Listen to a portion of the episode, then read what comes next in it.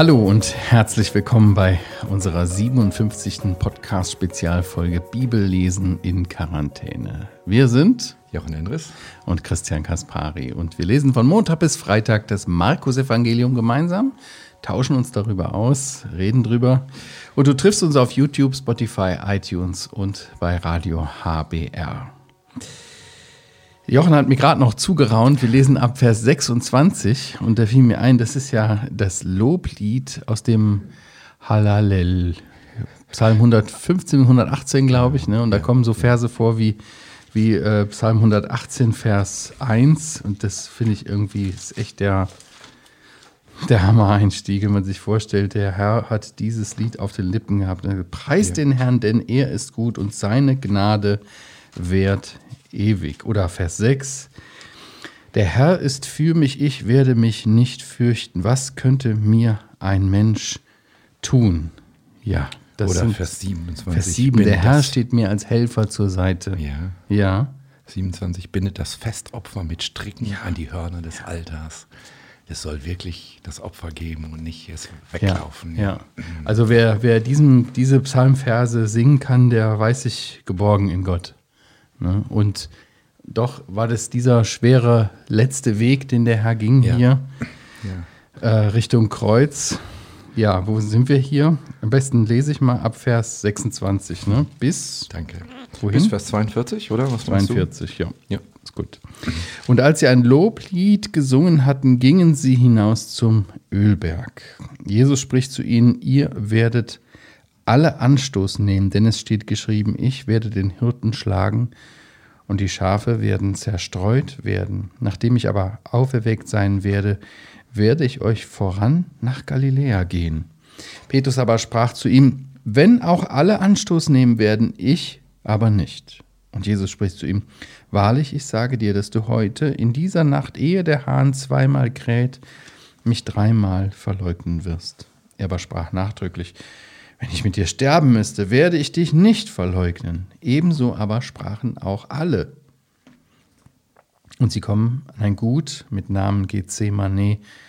Und er spricht zu seinen Jüngern, setzt euch hier, bis ich gebetet habe. Und er nimmt den Petrus und Jakobus und Johannes mit sich und fing an sehr bestürzt und geängstigt zu werden. Und er spricht zu ihnen, meine Seele ist sehr betrübt bis zum Tod. Bleibt hier und wacht. Und er ging ein wenig weiter, fiel auf die Erde und er betete, dass wenn es möglich sei, die Stunde an ihm vorübergehe. Und er sprach, aber Vater, alles ist dir möglich. Nimm diesen Kelch von mir weg, doch nicht was ich will, sondern was du willst. Und er kommt und findet sie schlafen, und er spricht zu Petrus, Simon, schläfst du? Konntest du nicht eine Stunde wachen? Wacht und betet, damit ihr nicht in Versuchung kommt. Der Geist zwar ist willig, das Fleisch aber schwach. Und er ging wieder weg und betete und sprach dasselbe Wort. Und als er zurückkam, fand er sie wieder schlafend, denn ihre Augen waren beschwert und sie wussten nicht, was sie ihm antworten sollten. Und er kommt zum dritten Mal und spricht zu ihnen, so schlaft denn fort und ruht aus. Es ist genug, die Stunde ist gekommen. Siehe, der Sohn des Menschen wird in die Hände der Sünder überliefert. Steht auf, lasst uns gehen, siehe, der mich überliefert, ist nahe. Ja, es ist schon eine komische Stimmung hier.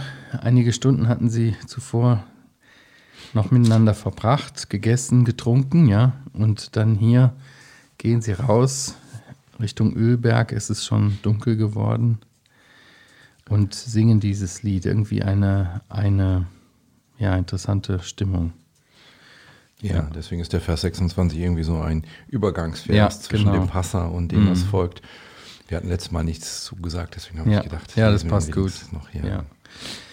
ja, jetzt kommt also wieder eine Ankündigung. Mhm. Er hatte in Vers 17 bis 21 eine Ankündigung gegeben, dass es einen Verräter geben würde. Mhm. Jetzt kommt die Ankündigung der Verleugnung.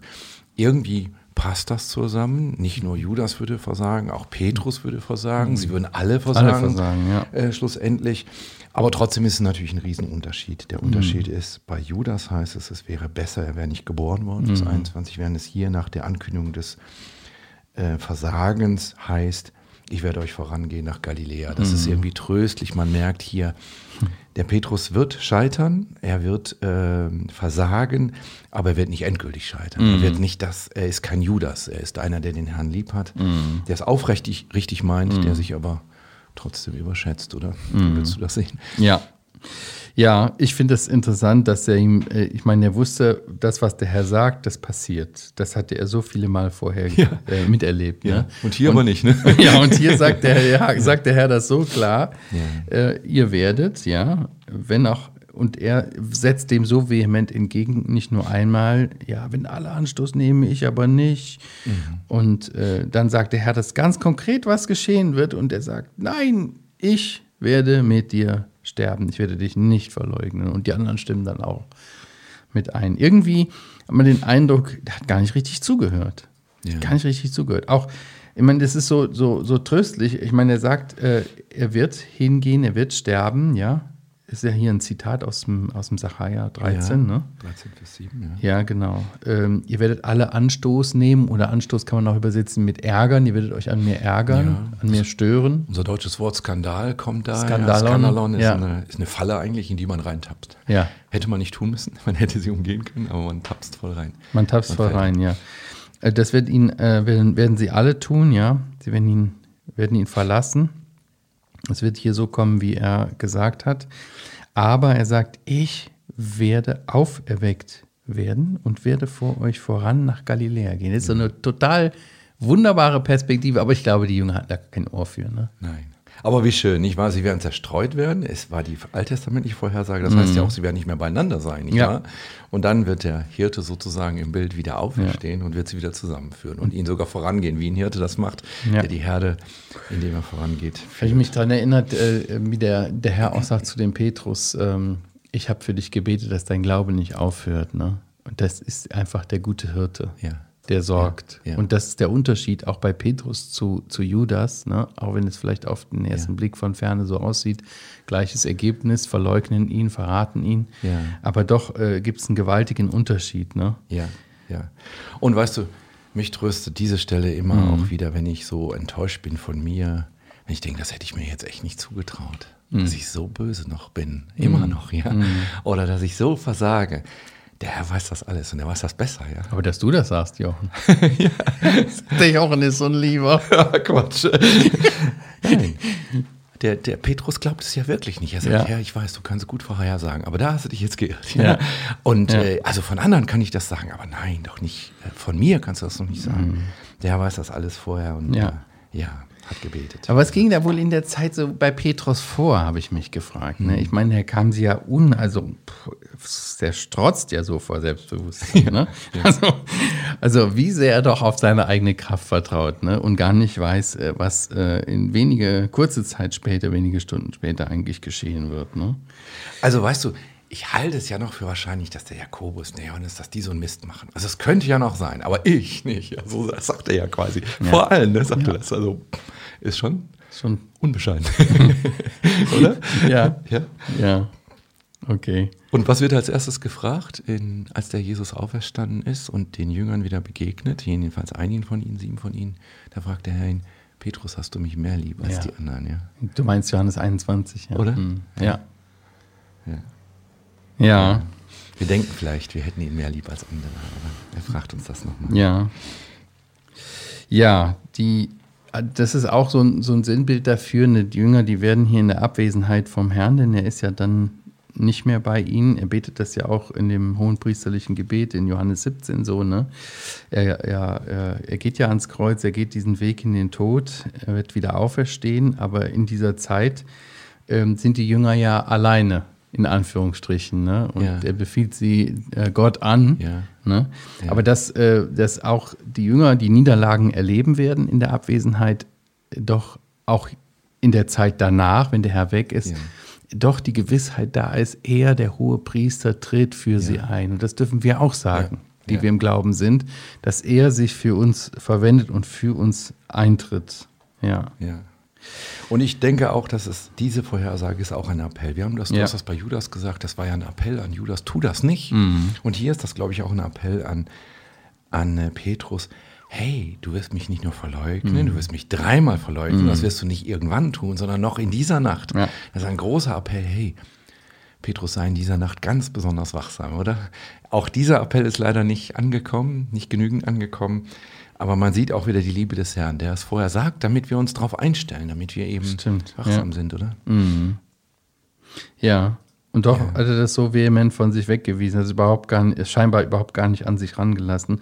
Und wenn dann die, die, die Nacht kommt und das genauso geschieht, dann geht es auf einmal ja. wie ein Ruck durch ihn und er kennt ja. das, ne? fällt ja. ihm wie Schuppen von den Augen und er ist zutiefst enttäuscht von sich selbst und weint bitterlich. Ja. aber hier sind wir dann auf dem Weg nach Gethsemane. Ja. Ein, ein, schwerer Gang, ein ungewöhnlicher Gang. Ich meine, das war, Gethsemane war ja oft ein Ort, wo er sich zurückgezogen hat zum ja. Beten. Auch Judas kannte durch. ihn, wusste, dass er ihn da verraten könnte. Ja, genau. Also das muss ein bekannter Ort gewesen sein. Aber genau. dieser Gang, der war ein anderer Gang wie alle anderen ja. Gänge, die er dort in diesem Garten hatte. Ne? Ja. Gethsemane heißt Ölpresse. Ja. Vielleicht stand da auch eine Ölpresse rum. Aber es ist auch irgendwie so ein, so ein Sinnbild dafür, für das, was dort geschieht. Ne? Ja ja. in diese äh, Oliven ausgepresst werden und das Öl rauskommt, was man verwendet für heil, heilendes Öl und genau. auch als Brennstoff und so weiter. Genau. Ne?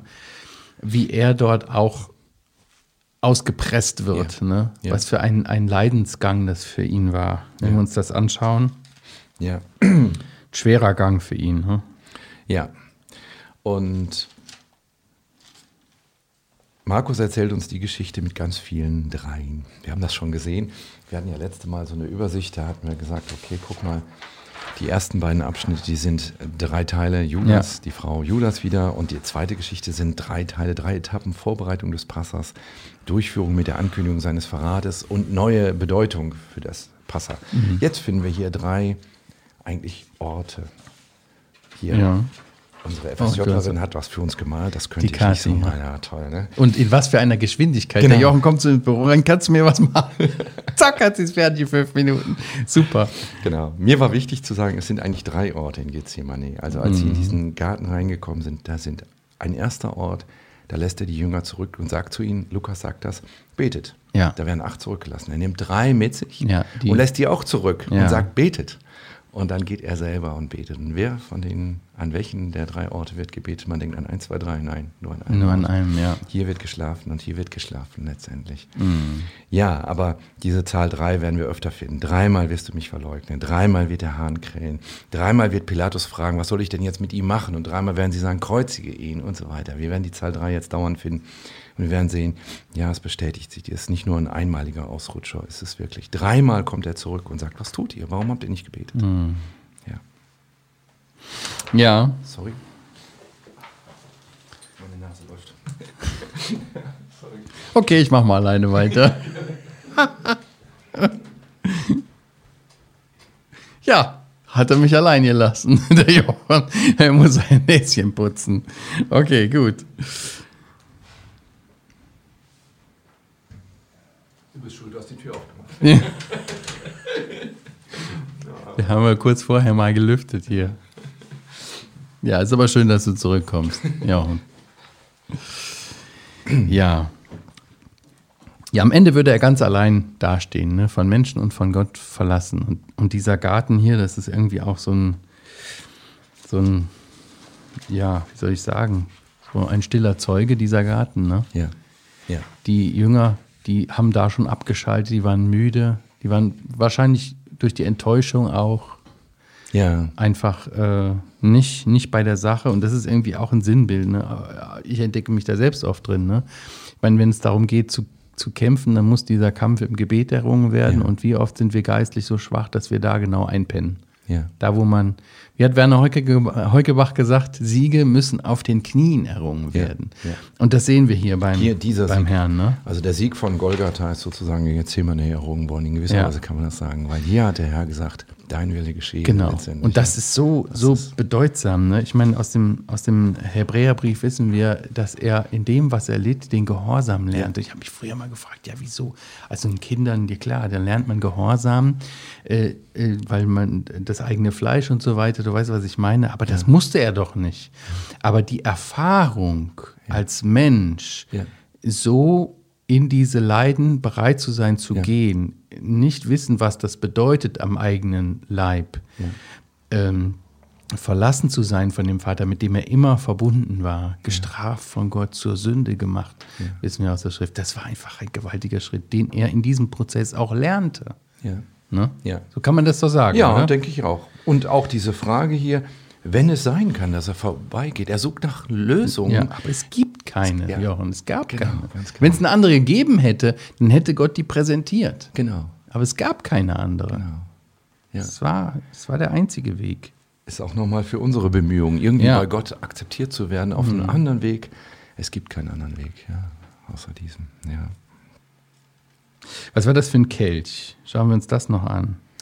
Ja. Aber Vater, also einmal wie er den Vater anredet, das ist ja auch was ganz Besonderes. Ne? Lieber Vater, das ist so ein, so ein kindliches ja. Vater, Papi könnte man Papi, sagen, ja, so würden so wir heute, wenn wir das. Ähm, was sehr Persönliches. Intimes, so, Ja. ne? was ganz. Und so redet er hier äh, äh, seinen Gott und Vater an. Vater, alles ist dir möglich, nimm diesen Kelch von mir. Ja. Ja, wann hatten wir den Kelch? Wir hatten den Kelch schon in Kapitel 10, ne? Ja, Oder? und da haben wir auch mal nachgeguckt, was das bedeutet aus Genau. Offenbarung, ne? Genau, und wir hatten aus dem Alten Testament gesagt, dass es ein Zornkelch Ein ist, nicht wahr? Ja. Und in Kapitel 10 ging es ja darum, dass sie zu seiner Rechten und Linken sitzen wollten. Und dann sagt er, naja, aber könnt ihr den Kelch trinken? Und sie. Ja. sagen dann so ganz 39, selbstbewusst, ja. Mhm. ja, wir können. Ja, der Kelch, der Gottes Zorn bedeutet, der Tod bedeutet, der Mhm. ja bis zur Neige, bis zum Ende zu lehren ist. Und äh, ja, und wir hatten den Kelch natürlich auch in Kapitel 14 schon, nicht wahr? Und er nimmt den Kelch und sagt, nehmt ihn, es ist mein Blut, das für euch vergossen wird. Ich glaube, auch das ist hier angedeutet, nicht wahr? In diesem Wort Kelch, ja. Der Kelch redet von Jesu vergossenem Blut und auch von dem Zorngericht Gottes, das über ihn geht, dass er deswegen sterben müsste. Es ist ja auch ganz interessante äh, äh, Regungen, die er hier zeigt. Er ist sehr bestürzt. Vers 33 haben wir das gelesen. Ja. Sehr geängstigt. Also das kenne ich ja überhaupt nicht vom Herrn Jesus. Ne? Also er hatte keine Angst vor Menschen. Er geht da in den Tempel rein. Menschenfurcht kannte er nicht, hat die, die Wechsler da rausgescheucht, die Konfrontation mit den Pharisäern, Schriftgelehrten.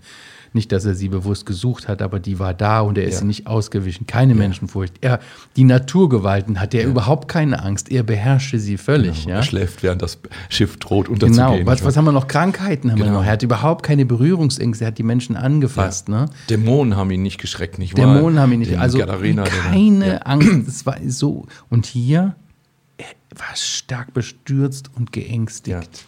Ja, ja. Was ist da los? Ähm, das Wort kommt einmal vor in Kapitel 6, Mhm. wo der Herodes diese, ähm, diesen Wunsch seiner Tochter hört, die da au- aufgehetzt Ah, ja. ist, ihrer Mutter. Gib mir das Haupt des Johannes. Ja. Also das hört, heißt es auch, dass er bestürzt war. Dass er also, also damit rechnet man ja überhaupt gar nicht. Ja. Das ist ja ganz furchtbar, so einen Wunsch zu hören. Er wusste, wenn er den erfüllt, muss er, muss er jemanden töten und so. Also das hat ihn wirklich nicht kalt gelassen, obwohl es ja tatsächlich gemacht hat. Aber, Ja. aber so tiefe Bestürzung, die hat Mhm. den Herrn hier äh, erfasst als Grauen, Schrecken. Das darf doch nicht sein, dass das Mhm. passiert. Echt, das ist das gleiche Wort? Weil Herodes war ja jetzt nicht zimperlich.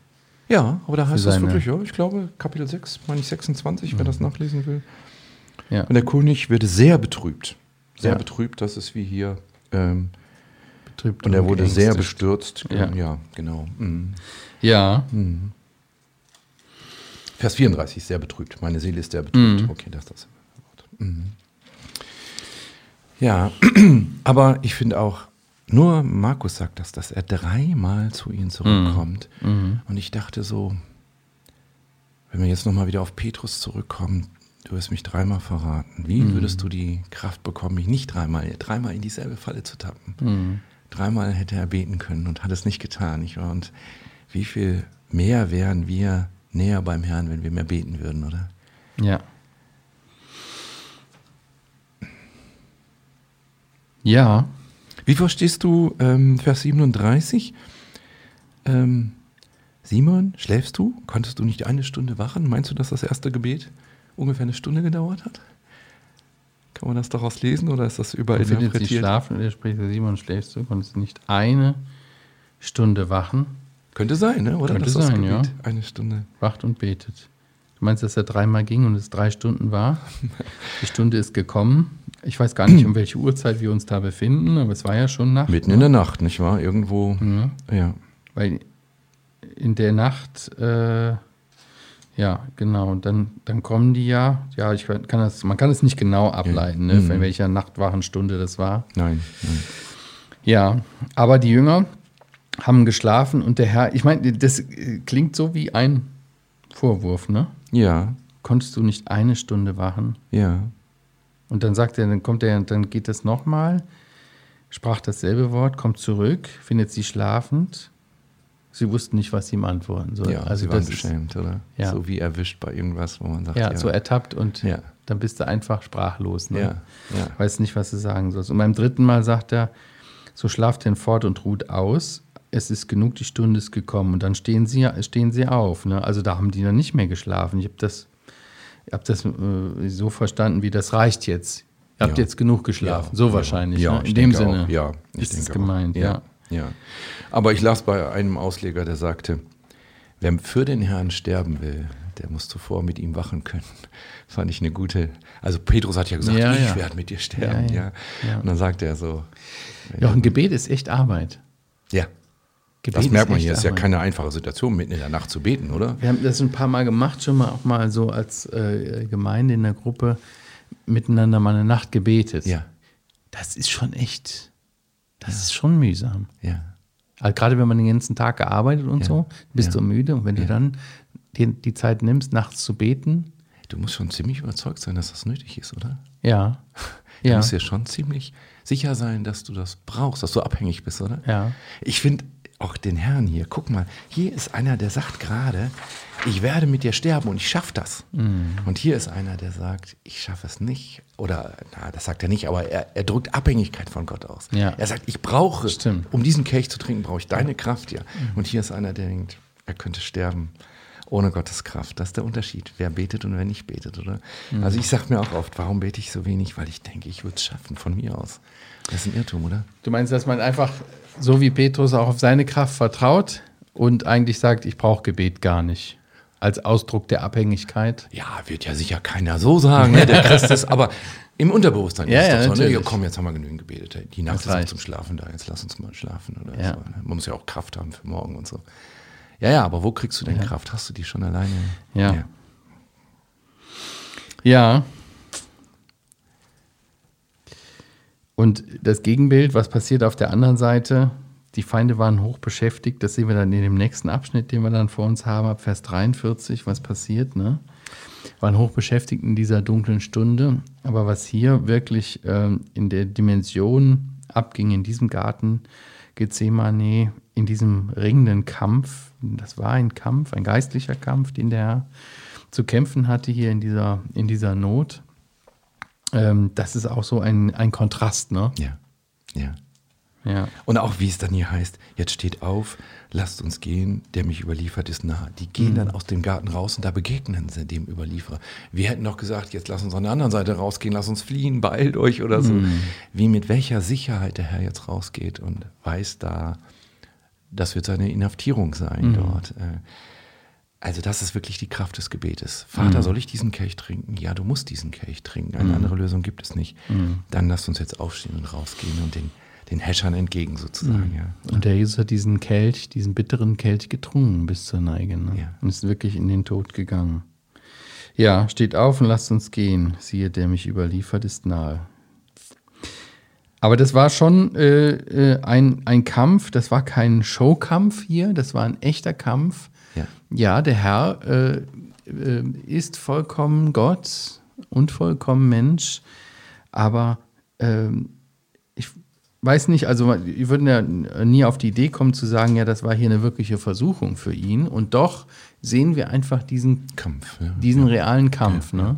Mit Gebet und Flehen, mit Zittern und so. Also er hat wirklich, ähm, ja, als volle Person hinter diesem Gebet gestanden. Das war nicht nur ein intellektuelles, muss ich jetzt sprechen oder so, sondern ja, wie wir, du hast das gesagt, seine Gefühle werden beschrieben als tiefste Gefühle. Ja, sein Innerstes war aufgewühlt. Ja. Aufgewühlt. Mhm. Und in einem Psalm heißt es, ich habe auf Mitleiden gewartet. Und da war keiner, der ja. und das ist getröstet hat. Ja. Ist keiner, der sagt, Keiner ich gefunden. bete mit dir. Ich gehe mit dir auch das letzte Stück bis dahin und bete Mm, mit dir. Eigentlich sind sie alle, das heißt ja an, im Johannes, glaube ich, ne, heißt es, sie blieben einen Steinwurf weit zurück. Ja. Ein Ja. Steinwurf ist so weit, wie man braucht, um jemanden zu steinigen, nicht wahr? Die haben ihn nicht gesteinigt, Okay. aber letztendlich ist so verlassen sein in der bittersten Stunde des Kampfes ist fast wie steinigen oder ist fast wie, ja, boah, alle haben sich verlassen, haben mich verlassen. Ja, da ist keiner, der noch mit mir geht, das letzte Stück, nicht wahr? Und er wird, als sie rausgehen, wird er sagen, lass diese gehen. Ja. Oder? Und das ist natürlich die Frage auch, was ist unsere angemessene Reaktion darauf? Ja. Auf diesen Weg, den der Jesus gegangen ist, nicht für sich selbst, nein. Absolut im Gehorsam Gott gegenüber, aber für uns, Ja. für dich und mich, Ja. für euch ist der Herr Jesus diesen Weg gegangen. Und da frage ich mich schon, was ist die angemessene Reaktion darauf? Ich denke, dass wir ihn wirklich anbeten, dass wir ihn loben, dass wir ihn danken dafür, dass er sich so ganz hingegeben hat. Ne? Und dass er für uns darin einfach, äh, ich komme immer wieder darauf zurück, das ist auch wieder unser Kernvers ne? aus Markus äh, äh, 10, Vers äh, 45, denn der Sohn des Menschen ist nicht gekommen, um bedient zu werden, sondern um zu dienen und sein Leben zu geben als Lösegeld für viele. Und hier ist es soweit, ja, dass er diesen letzten Meter geht ans Kreuz und unsere Reaktion darauf ist, ja, Dankbarkeit. Ja. Und letztendlich das, was Petrus ja ausdrückt, dann aber leider nicht umsetzen kann. Er sagt ja, ich, ich, es ist richtig, wenn ich mit dir sterbe. Ja. Eigentlich ist das so. Gut, dann sind wir zum Ende gekommen. Vielen Dank fürs Zuhören, Ja. Zuschauen und äh, wir sagen Tschüss, bis zum nächsten Mal. Tschüss.